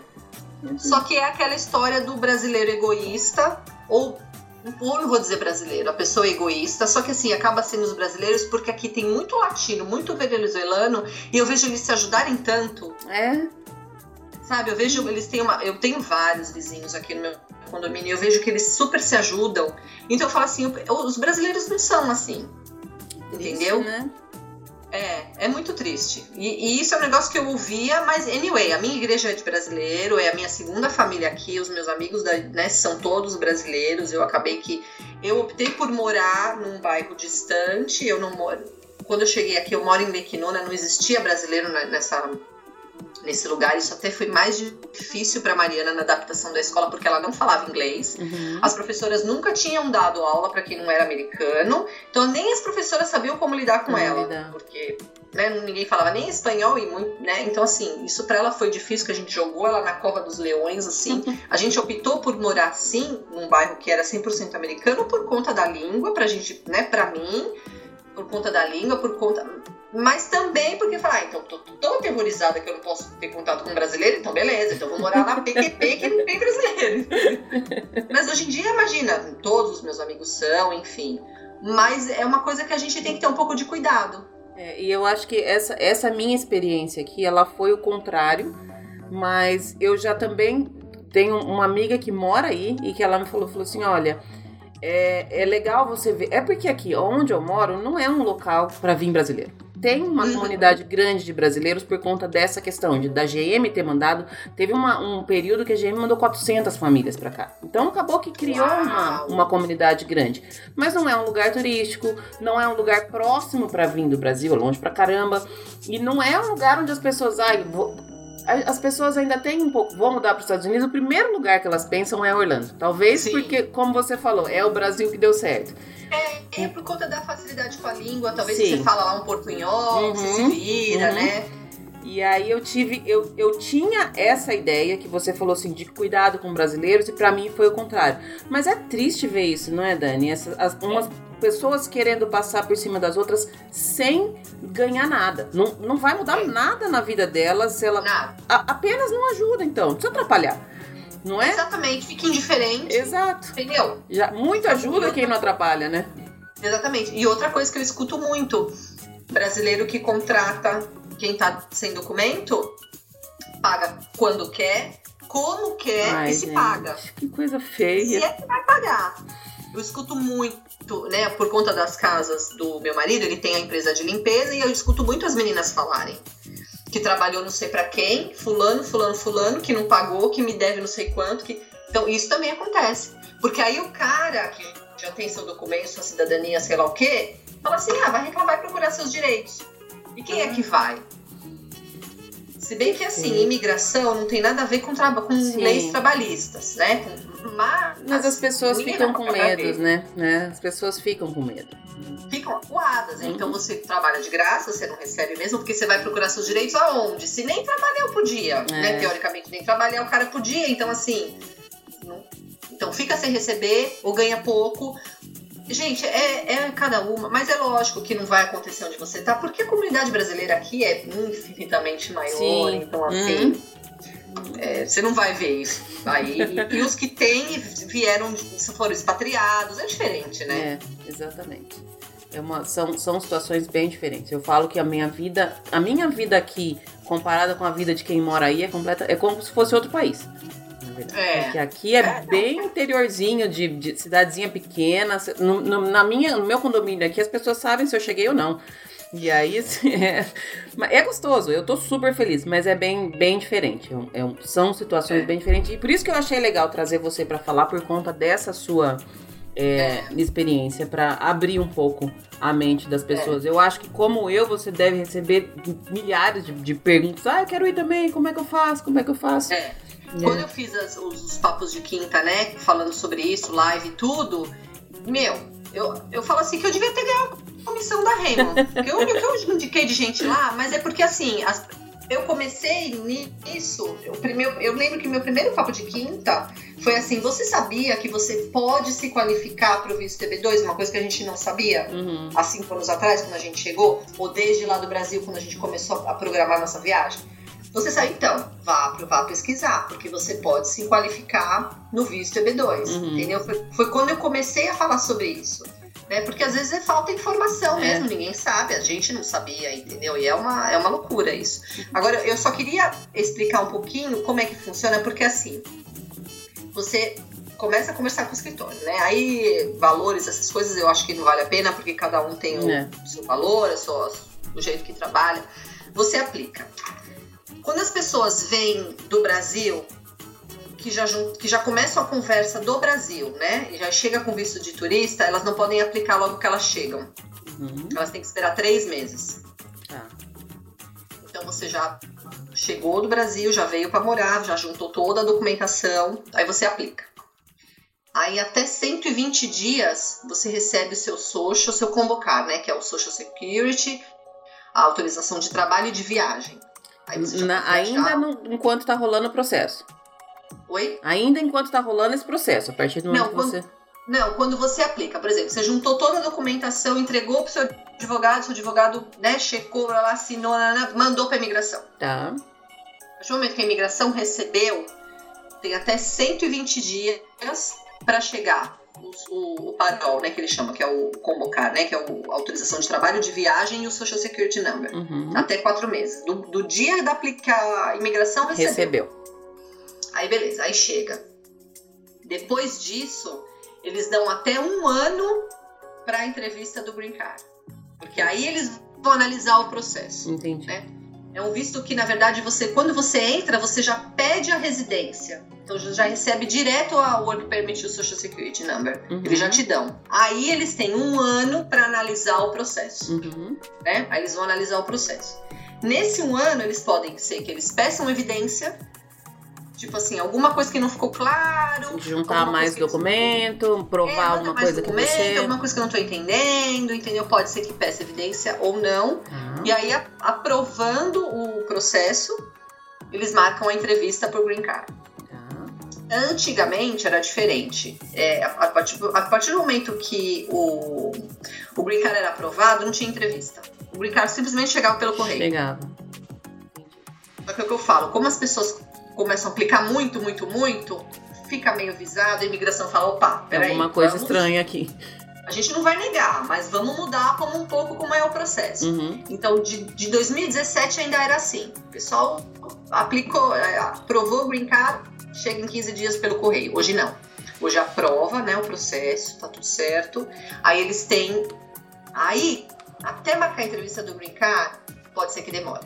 Pode ser que demore seis meses, é, então, assim, no total, acaba sendo dois anos desde o momento que aplicou até chegar ao green card. E qual é o seu status enquanto você aplicou? Porque você pode ficar aí, né? Você já recebeu o seu. Sim, seu... Eu, sou, eu sou residente, então eu não sei qual é o meu status. Mas você tá, tá ok. Enquanto tá rolando tá. seu processo, enquanto eles estão decidindo Sim. e verificando tudo, você tá, você pode fazer, seguir sua vida normal aí. Bom, tanto que semana que vem eu vou viajar pro Brasil. É, meu filho trabalha no aeroporto, ele já foi aceito no Valência como residente, ele faz o college como residente. Uhum. Vida que segue. Só que assim, se a pessoa me pergunta que visto você tem, eu não sei que visto eu tenho. eu tô esperando, o, eu apliquei pro EB2 e tô esperando chegar o green card, entendeu? Uhum. Mas a gente tá legal, tá tudo certinho. Mas é que é difícil essa época, assim, de, sem saber se vai chegar ou não, não é? Não dá um, um é. friozinho no coração? É, dá. Dá, mas assim, é, a Rayman garante que não, que assim, o máximo que acontece, a Rayman e os advogados, porque eles falam que quando você entra com o visto, quando você entra com o EB2, você entra com o pedido de green card. Entendi. Tanto que você não tem um visto, você tá pedindo residência. Uhum. Então, é, o cara tem que ser, pode ser que negue, Gia. Óbvio que pode ser que negue, mas assim, se você não cometeu nenhum crime, se você. Uma coisa que eles se pegam muito é se você declarou imposto de renda, se o dinheiro que você, você tem como declarar a fonte do dinheiro que você, né? Porque os Estados Unidos, eles são muito chatos Sim. nisso, né? Uhum. Eu tive uns amigos que ele foi, eles foram, o green card deles chegaram no mesmo, na Rayman também, eles aplicaram um ano antes de nós. Eles foram no, na entrevista do Green Card e o agente pegou muito no, no, no imposto de renda. Imposto de renda. Ele queria ver o imposto de renda, imposto de renda de um, do, de ano, desse ano, do ano. Eles pegam muito nisso, uhum. sabe? É, você tem que fazer as coisas direitinho, né? Eles querem que você siga as regras do país, né? Exatamente. Ah, tá bom, você chegou do Brasil e de onde foi esse dinheiro? Ah, tá, você aplicou, meu, esses meus amigos também abriram um business, ah, você aplicou, nananã, quero saber, declarou, quando foi, quando não foi, sabe assim, tudo certinho. Uhum. Ah, você recebeu seu parol e você come, começou a trabalhar nesse dia, então assim. Então é muito, é muito difícil recusar um green card, a não ser que você tenha cometido um crime ou que você tem coisas que estão obscuras uhum. e que, por exemplo, a Rema esses dias falou que ele teve dois casos negados, mas que ele não podia falar óbvio o porquê, mas que foram por conta por coisas pessoais. entendeu? Que ninguém sabe o que aconteceu. Uhum. Então, assim. É, eu você... acho que aí também entra aquela questão que você falou de, de contratar um advogado, de contratar advogados bons, porque eles já vão saber na hora que eles olham as suas coisas, se você exatamente. se cabe para você ou não, se você tem todos os requisitos que precisa, né? Exatamente, exatamente. E o dono da Raymond, né, do escritório de advocacia, ele era o cara que ele trabalhou na imigração. Ele era o cara do, que aprovava os green cards. Entendi. Então ele sabe, sabe ele tem o olhar do agente, o que, que o processo precisa ter. Ele não está burlando nada. Uhum. Ele só está simplesmente colocando as informações primeiro. Se você não é qualificado, a RIMA nem pega o seu caso. Entendi. Entendeu? Então tudo que vai ter no processo é real, só que é de uma maneira que como o agente vai olhar o processo. Sim. Já deixa Entendeu? ali prontinho, né? Para eles lerem exatamente o que precisa ser lido, né? É, é, é ele diz que quando o processo passa num scanner e tem umas palavras-chave que vão, que vão aparecendo, uhum. é essas palavras-chave que eles colocam, entendeu? Então, assim, e aí, como que, como que você monta o processo? Você precisa de to todos os seus currículos, todas as suas certificações. Eu lembro que tinha coisa que faltava, meu sogro correu atrás lá na GV pro Ed, um monte, né? é, é, certidões de nascimento e casamento tudo atualizada, não pode ser é, de 1900 e bolinha, tem que ter uhum. menos de um ano, essas coisas todas. E eles pedem cartas de recomendação. Por exemplo, a ah, Daniele trabalhou comigo tantos anos, ela fez isso, blá blá blá blá blá, blá de pessoas que são relevantes no mercado. Uhum. Então o Ed pediu muitas. É, como ele tinha um cargo alto, então ele pediu assim, cartas de diretores, de vice-presidente, recomendando. Isso conta muito. Isso, é, isso, eles levam em consideração muito as cartas de recomendação, né? Uhum. Por que, que você acha relevante para os Estados Unidos lendo isso? Por que, que você acha relevante eu, eu contratar esse cara, né? Uhum. Então aí as pessoas dão, dão as cartas de recomendação. E depois, quando juntou tudo isso, ainda vai para um, um especialista daqui, que ele vai dar uma, uma recomendação também. Um especialista que é a Heyman, que é um PhD em sei lá o que, que a Raymond recomenda, ou você pode escolher outra pessoa, uhum. que ele vai olhar o seu currículo, que ele vai olhar o seu, seu histórico e ele vai dar o, o aval uhum. dele, assim, a recomendação dele. Uhum. Isso, isso é, é, é, legal também. É muito legal porque esse, esse processo, ele, pelo que você está me falando, ele leva em consideração a sua vida inteira, né? Exatamente. É, é, o que eu tô falando. Por que, que é interessante eu contratar esse cara? Por que, que os Estados Unidos quer contratar essa pessoa? O que, que ele fez de diferente, uhum. né? Quero saber o que, que ele fez, os projetos que ele fez. É todo o currículo que ele fez, né, histórico profissional, tem no, no, no processo. No processo. É. Bacana. E é o que eu falei, não necessariamente, por exemplo, eu soube de um, uma amiga minha que o marido estava aplicando, que ele era, ele era da parte, ele não era formado, mas ele fez toda a parte de instalação elétrica de todas as lojas da Casas Bahia no Brasil. Tem uma ele qualificação. Uhum. Entendeu? Ele qualificou, ele trabalhou, sei lá, 20 anos na parte elétrica, que, que ele montou as lojas, mas ele também ele não tinha é, universidade, mas ele qualificou pela experiência dele, entendeu? É. É e aí também uma coisa que o pessoal fala que precisa ter o um inglês. Você vai ter que falar na, na entrevista do Green Card, você vai ter que falar, uhum. entendeu? Mas isso no processo não é relevante, uhum. se o cara fala inglês ou não. Uhum. Só que aí você corre atrás, porque você não vai poder falar com ela em português quando você for pra entrevista, entendeu? E você vai, não tem jeito, você uhum. vai pra entrevista. Uhum. Mas é, isso conta também. Aí tem muito assim, médicos, eu tenho um amigo médico que aplicou. Ah, detalhe, você, as pessoas podem aplicar pelo Brasil. Só que o processo pelo Brasil ele é mais demorado do que aqui. Só que chega o green card direto. Aí não tem entrevista. Não. Não, tem entrevista do Green Card, mas assim, não, tem o, não recebe o Social Security primeiro, ah, porque tá. teoricamente você tá no Brasil. Você não precisa da documentação para estar tá aí.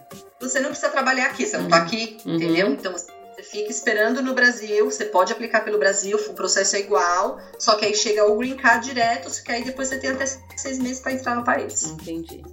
Quando chega o Green Card já é uma, uma opção também para quem não quer abrir mão de tudo, né?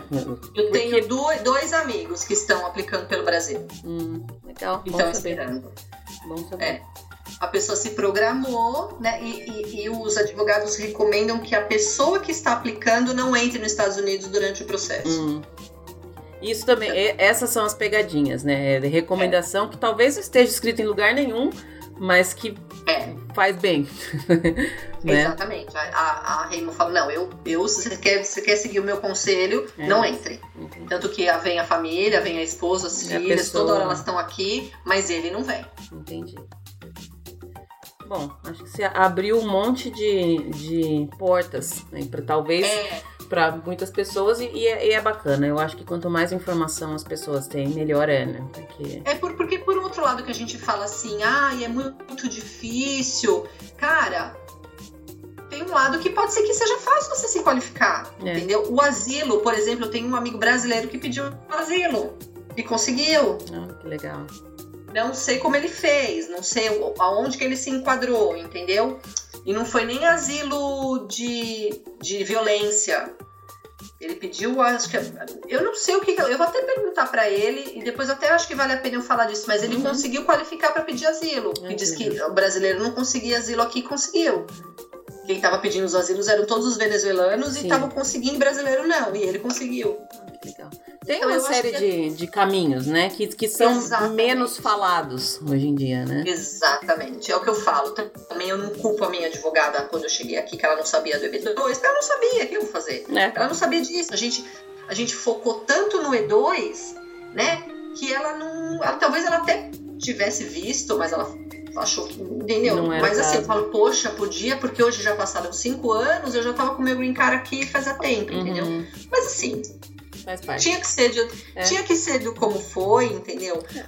Mas é o que eu falo. As pessoas precisam é, procurar ajuda, entendeu? Uhum. De alguém que entende do negócio. Porque tudo que eu falei aqui foi como eu serviu para mim. Só que pode ser que pro cara que tá ouvindo, vai ser para ele vai ser completamente diferente. Tanto que todas as lives, as, as, vezes que eu falei, eu falei, gente, é o seguinte, ó, eu tô contando a minha história. Sim. Tá? O, o, que, como que o Ed se qualificou, por que, que ele se qualificou, como foi. Só que assim, para você tem, vai ser diferente. E, e, uma coisa que o Léo, que é o dono da Remo, ele sempre fala: para com a rádio. Você, tem, você quer tirar dúvidas? Você fala comigo. É. E eu acho que isso é, hoje em dia é até, é, é até porque você acha, igual você falou, você acha tutorial no YouTube, você acha blog, você acha tudo. Mas não necessariamente aquela pessoa que está falando, que está escrevendo, tem o background que precisaria exatamente, ter para falar exatamente. isso, né? Exatamente. É o que eu sempre falo, gente, eu não sou advogada, eu, tô, eu vou falar da minha experiência, mas assim, eu não sei como é que é, não sei, não entendo. Uhum. Então, assim, se tem dúvidas, procure seu advogado, procure a pessoa que está te ajudando, porque assim, diz que me diz que tem assim um monte de gente. Por exemplo, umas coisas, uma, uma das coisas, quem está com visto de estudante, quando recebe o convocar, fica com receio de parar de estudar, porque você está anulando o seu F1. Quando uhum. você parou de estudar, você anulou o seu F1. Uhum. E o Léo e a Rema já cansou de falar, você pode parar. Você Só que aí tem o diz que me diz que, ah, porque e o si, e o si, e o si, cara, você tem que procurar quem que sabe do negócio, quem que sabe das leis, entendeu? É. é. É bem isso mesmo. E, e, eu, eu falo que a internet ela é boa, mas ela é ruim, né? Porque é. tem muita coisa e aí o fato de ter muita coisa torna mais difícil a gente saber o que é seguro, né? Qual é a é, informação é, correta. E detalhe, só chega as desgraças. Ah, né? sim. então, Sempre assim. Sempre assim. Só chega as desgraças. Esses dias chegou, né, da minha vizinha aqui, chegou, chegou o parol dela, não sei o que, ela me ligou. Dani, porque eu faço parte do grupo, eu falei, Cris, sai do grupo. Sai. Começa por aí. Já começa a sair do grupo, porque assim, você vai escutar um monte de, de fulano foi negado, de fulano que não deu certo. Isso você só, só vai escutar isso, uhum, Uhum. Não fica escutando essas groselhas. Vá direto na fonte e pergunta: olha, eu fiquei sabendo disso, disso, disso, é real? É, Se aplica para mim, eu preciso fazer isso, é, né? Porque a própria Raymond falou, não, realmente a gente teve dois. Porque, ah, porque a Raymond teve dois de green card negado. Porque né, até então eles nunca tiveram, nunca tinham tido nenhum processo negado. Né, eles se enchem de orgulho de falar que. Uhum. Nananana, beleza. Aí teve dois processos negados. Aí, Aí começou. Pronto, caiu o mundo. Aí começou. Mas só que assim, as pessoas não sabiam o que aconteceu. Foi uhum. negado, foi, mas aí o Léo virou e falou: gente, foi negado, está aqui. Foram duas pessoas, não vou dizer nome, não vou, mas eu não posso dizer o porquê. Sim. Mas foi por questões pessoais. Hum. Não porque o processo estava errado, não porque ele entendeu. Então, aí, ah, beleza. Aí todo mundo acalmou e falou: não, então tá. Então, assim, busca na fonte, não adianta ficar especulando ou conversando com um, com o outro, com o outro é legal a gente conversar com as pessoas que já receberam o Green Card, porque você fica animado, né? Sim. Quando os meus amigos receberam, eu falei, ah, deixa eu ver, vai, me mostra aí, quero ver. Você fica animado. Só que assim, é nisso que a gente tem que se inspirar. Sim. Não ficar, sabe, sofrendo com a pessoa que veio com uma história que ela nem sabe se é real, da onde ela buscou essa informação, porque assim, é desesperador. Ô Dani, para a gente chegar mais ou menos caminhando para o final, eu queria que você me contasse de qual foi a maior dificuldade que você passou aí desde que você chegou, independente de qual era o seu processo, qual era o seu visto, o que, que você teve de que, que te marcou assim como dificuldade. Tem alguma coisa que você consegue lembrar? Olha, é, eu acho que é a questão de, de a dificuldade de ganhar dinheiro aqui sabe? Porque assim, por exemplo, é, você vai você contrata uma faxineira para limpar a sua casa. Aí você pede para ela assim: Você pode limpar minha janela? Ela, ah, é mais 10. ah, você pode limpar dentro da minha geladeira? Ah, é mais 10. Então, isso para as pessoas saberem que é difícil ganhar dinheiro aqui. Uhum. Entendeu? Você. Ah, você vai arrumar um trabalho? Tá, beleza. Primeiro que eu, na época, né, a gente não tinha autorização de trabalho, então não dava para arrumar um trabalho. Quando saiu meu work permit, tá, vou recomeçar do zero e vou aceitar o que for que vão me pagar entendeu? Uhum. Então, assim, eu acho que. E quando meu marido montou a empresa, até a empresa rodar, eu acho que o, o lado financeiro foi mais difícil. É.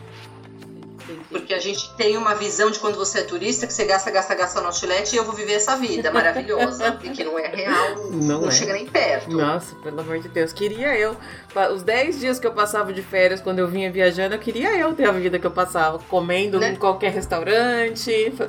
Isso, isso é o ponto. Sair pra jantar, um negócio que a gente não fazia, mas nunca, é. mas nunca. A gente tava super acostumado, que eu falava que de sexta-feira no Brasil eu já fechava a minha cozinha. Uhum. Entendeu? E, e, aqui não tinha essas coisas, não. Não tinha sair para jantar, sair. Entendeu? Então, assim, a questão financeira, volto a falar, quando a pessoa vem com muito dinheiro, ok, mas que não era o meu caso, então a questão financeira de você fazer dinheiro era, era até a empresa do meu marido começar a rodar né? A gente ainda tinha mandando dinheiro do Brasil. Então, assim, eu acho que isso foi o que pegou. A é. questão financeira mesmo. Muda muito. E essa questão que você falou da, de contratar uma faxina, eu acho que quando a gente começa a ver, por exemplo, ah, beleza, são só 10 dólares. Só, entre aspas, 10 dólares. Só uhum. que o uhum. quanto te demora para você ganhar 10 dólares? É difícil ganhar 10 dólares, né? Não é, não é a mesma coisa, não é a mesma visão, muda completamente, né? Exatamente. Exa é disso que eu tô falando, é. entendeu? Aqui, aqui se, se, paga por hora, né? Diferente uhum. do Brasil. Aqui se paga por hora. Então você fala, poxa, quanto que eu vou ter que trabalhar para ganhar 20 dólares? Uhum. Meu, muito, entendeu? Então, assim, é, é, é, é, disso que eu estou falando. Da gente conseguir é, saber o real é, como é que eu vou fazer para conseguir a vida que eu tinha no Brasil ou, ou parecida? Vou ter que trabalhar três vezes mais. Tem que trabalhar. Porque é complicado, porque é difícil. E aqui todos os trabalhos são, são valorizados, né? Você não, tá, você não vai pagar baratinho para faxineira, você não vai pagar baratinho para limpar seu quintal, você, você vai pagar o valor que, que tem que pagar. E talvez Exatamente. seja o mesmo valor que você ganha. E aí você passa a ver o trabalho das outras pessoas com outros olhos, né? Exatamente. né? Isso também Exatamente. Já... Por exemplo, sei lá, uma faxina custa 120 dólares. Eu não vou falar pra, pra que eu acho caro, porque é o, é o o trabalho. É o, é o valor dela. Uhum. Só que eu mesmo faço. Eu mesmo limpo a minha casa, não tem problema. Porque eu sei o quanto custa 120 dólares. Exato, exatamente. é essa é essa visão. É a terra de faz, faça você mesmo, né? Eu falei que uma coisa que eu aprendi aqui foi que aqui ou você faz ou você faz, né? montei todos os móveis da minha casa, faxina em casa eu também sou eu que faço, limpa a geladeira. Então, outro dia eu troquei até o um negócio da peça da máquina de secar da minha casa aqui, porque eu falei, eu não vou pagar para alguém fazer. E não desmerecendo, porque eu sei o tanto que demora para eu ganhar aquele valor, né? Sim. A gente descobre habilidades, assim, é impressionante. Eu, eu, eu, sempre tive alguém que me ajudava no Brasil, né, a limpar a casa e tudo. Uhum. E aí eu falei, bom, quando eu cheguei aqui, meu filho, eu descobri que eu posso também, sei fazer. Pode ser que eu não fique né, assim tão bom, mas tá bom, entendeu? Assim, nossa, e hoje eu faço tudo, é. Não tenho. É aquilo, não que eu não acho que vale. Vale sim. Uhum. Só que, para mim, eu prefiro pegar o dinheiro e fazer outras coisas, entendeu? E eu acho que a gente começa a ver o quanto vale justamente quando a gente faz, porque fazer faxina é um saco, né? Ninguém merece. É, dá trabalho nossa, pra caramba. Ninguém merece. Aí você começa a pensar, fala, putz, coitada da, da pessoa que trabalhava para mim antes no, no Brasil. Eu tenho um pouco é dessa. Isso mesmo. É por isso que eu não vou barganhar, sabe? Ah, quanto que é o teu preço? Ah, mas dá não, não vou barganhar. O preço da pessoa, beleza. Eu só não vou pagar porque eu acho que eu. Eu sei que vai fazer. me fazer falta, eu posso fazer outras coisas. Uhum. E eu mesmo faço, entendeu? Não que não vale, não que não, não merece, entendeu? É bem isso.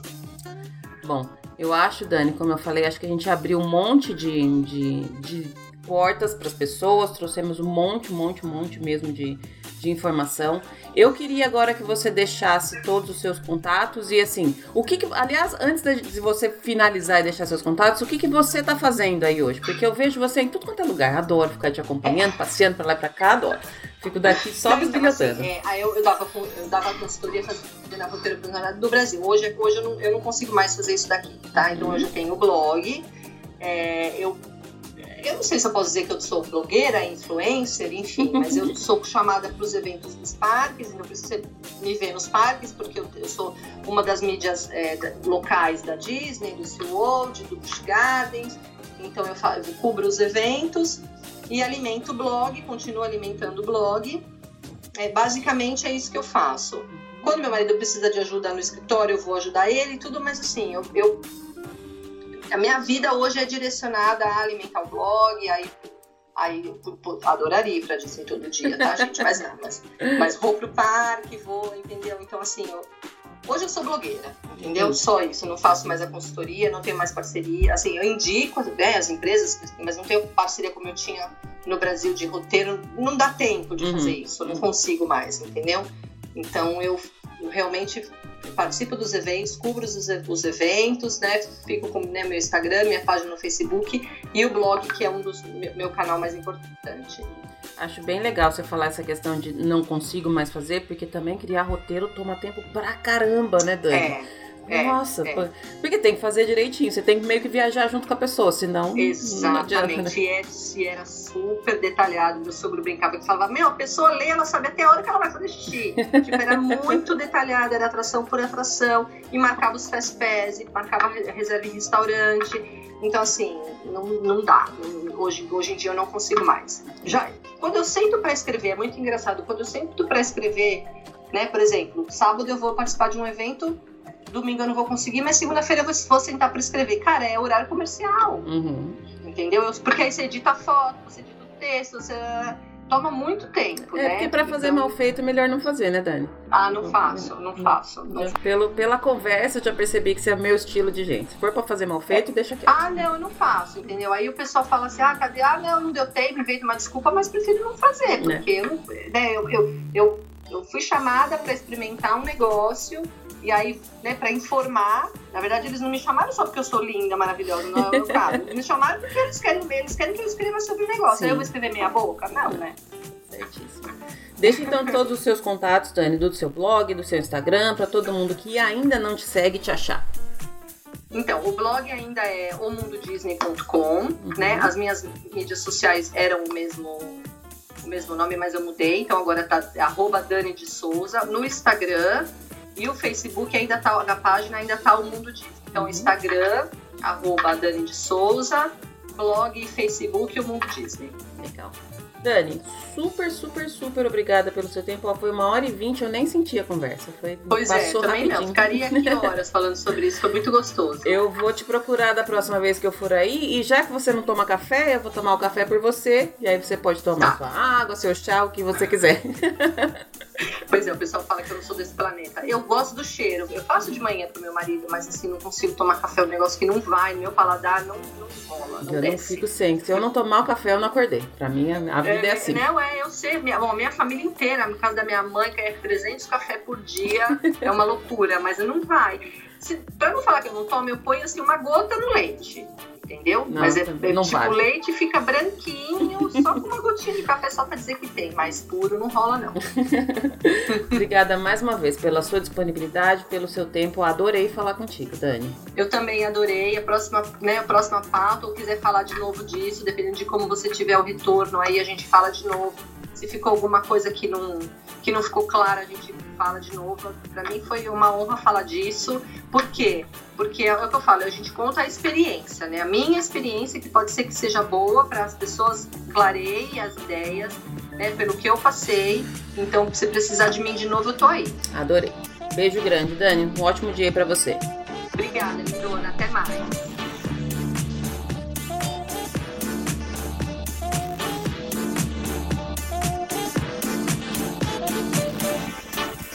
Tune.